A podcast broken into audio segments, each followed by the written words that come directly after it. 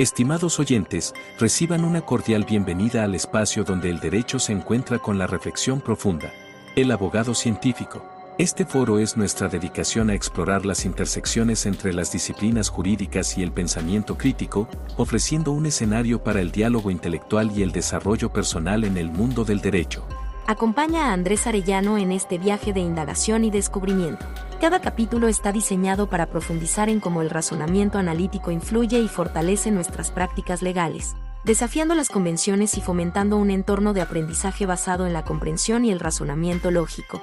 El abogado científico se compromete a ser una ventana a la exploración de conceptos jurídicos a través de la lente de la metodología y filosofía científica, con un fuerte enfoque en el análisis crítico y la evidencia. Este enfoque nos permitirá abordar temas desde una perspectiva única, desentrañando las complejidades del derecho y promoviendo una práctica legal más reflexiva y fundamentada. Así, los invito a embarcarse en esta aventura de conocimiento, donde juntos exploraremos los principios que forman la esencia de la abogacía. Prepárense para un viaje hacia la comprensión profunda y el enriquecimiento intelectual. Bienvenidos a El Abogado Científico.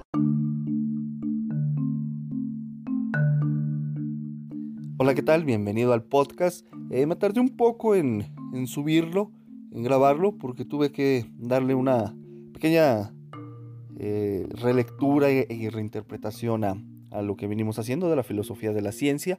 Eh, hoy vamos a hablar del conocidísimo y famosísimo falsacionismo de Carl Raymond Popper, o el falsacionismo popperiano o falsacionismo ingenuo, dirían algunos filósofos de la ciencia. La falsación nos dice Christian C. Carman, que es el autor que venimos siguiendo, eh, que conlleva la aplicación del método hipotético deductivo.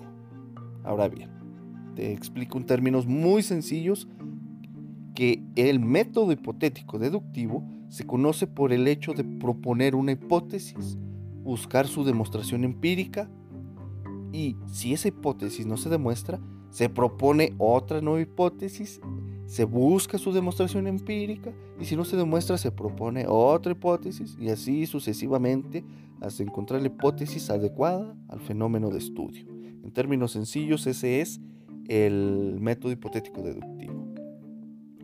El falsacionismo popperiano eh, nos dice que una teoría puede tener más falsadores potenciales. Es decir, una teoría entre más hechos tenga y trate de explicar, más elementos otorga para poder falsearla.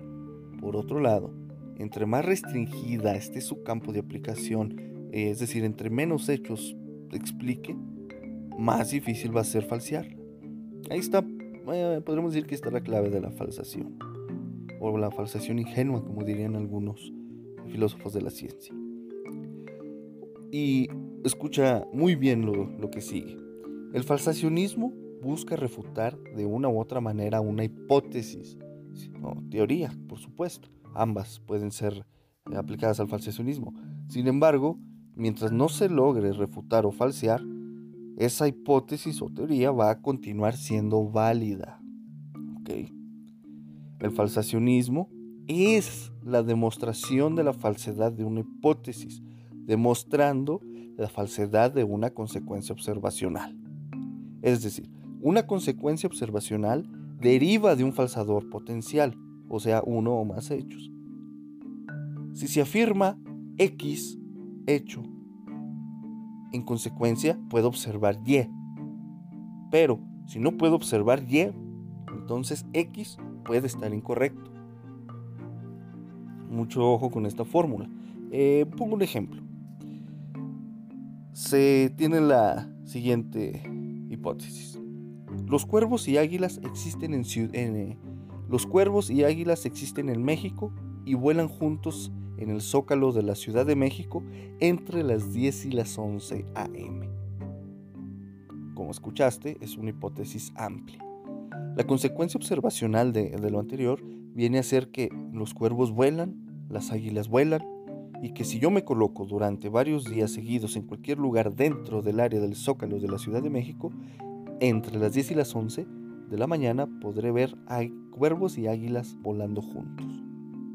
Ahora, si yo hago lo anterior, me coloco en el zócalo a la hora señalada, pero si no veo volar juntos a los cuervos y las águilas, entonces significa que la hipótesis ha quedado refutada.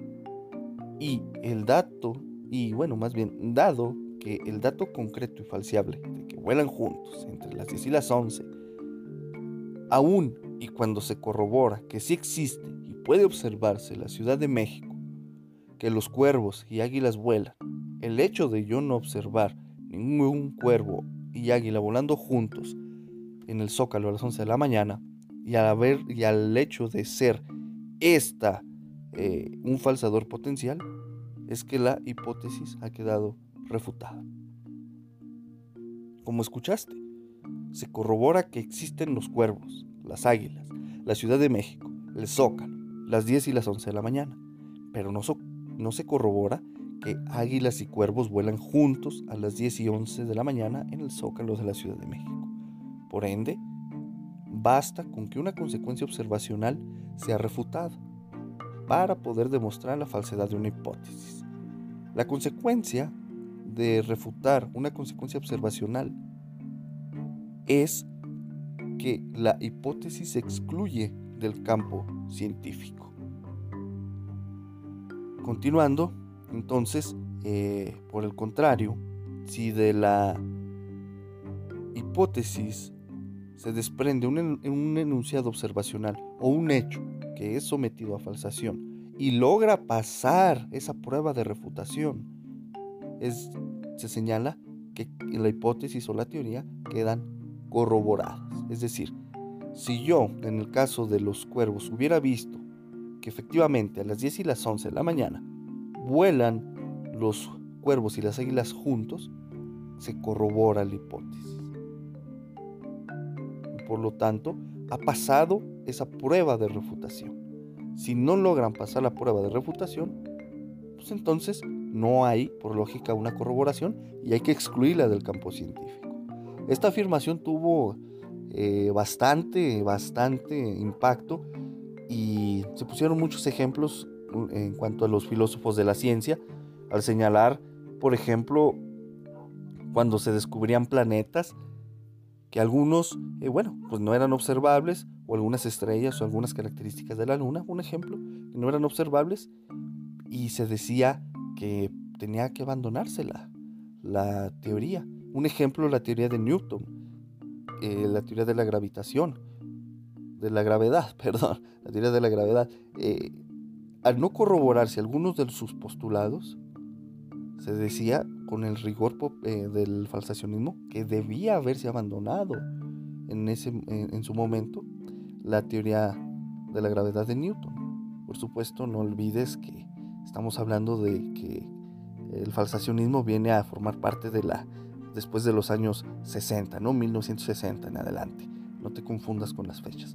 Eh, por este motivo, por estos finos detalles, es que surgieron varias objeciones a la, al falsacionismo de Popper. Antes de entrar a estas objeciones, hay que aclarar que las definiciones, ¿sí? Sí, las definiciones, esas no son falseables, porque son definiciones, ¿sí? delimitan, eh, señalan, describen algo y eso no es falseable. Ahora, se escucha bien, sencillo, todo esto que he venido hablando, sintetizando. Sin embargo, esas de las objeciones que he venido señalando al falsacionismo es que la observación, la primera de ellas, es que la observación está contaminada de teoría. Es decir, que cuando se observa un hecho, se está observando con base en lo que se sabe de tal o cual teoría. Por lo tanto, no hay una observación eh, objetiva, no hay una observación, eh, por decirlo de esta manera, eh, real de las cosas, sino que ya viene contaminada de, de teoría. Otra objeción es que la lógica ayuda a identificar errores, pero no dice dónde está exactamente el error. Por ello, la falsación no es definitiva. Entonces, el falsacionismo no sabe en realidad qué está falsando. Y la tercera es que la ciencia ignora por el bien de la propia ciencia el falsacionismo, dado que no se podría abandonar las teorías porque eso conllevaría un entorpecimiento en el avance científico. Por los motivos anteriores y estas objeciones, Popper señaló que no era necesario que se abandonara por completo una teoría, sino que solamente se le podía hacer ajustes en sus hipótesis siempre y cuando esas hipótesis permitieran eh, continuar con el proceso de falsación. Por lo hasta aquí señalado, es interesante el falsacionismo con esta síntesis, con este ejemplo. Eh, yo te invito a que continúes leyendo. Este es el famoso falsacionismo ingenuo. De una u de otra manera te puede dar herramientas para identificar elementos falseables en, una teoría, bueno, en lo que la mayoría conoce como una teoría del, caso, pero eh, hay que adecuarse a las reglas y bueno, no tratar de aplicarlo de manera rigurosa, sino nada más tomar esas ideas, esos lineamientos para entender que si no logramos refutar algo, entonces eh, va a quedar corroborado. Entonces, hasta aquí quedamos con el podcast. Suscríbete, nos vemos en el siguiente, compárteselo a tu amigo o maestro o estudiante. Hasta luego, ahí te dejo las redes sociales.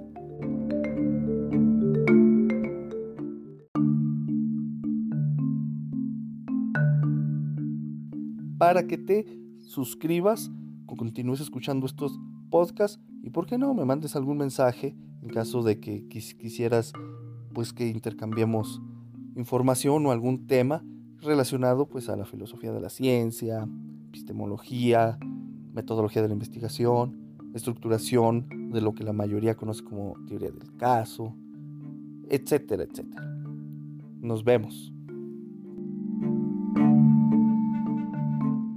Hacemos una breve pausa en nuestra discusión de hoy para presentarles una herramienta indispensable, nuestro libro electrónico.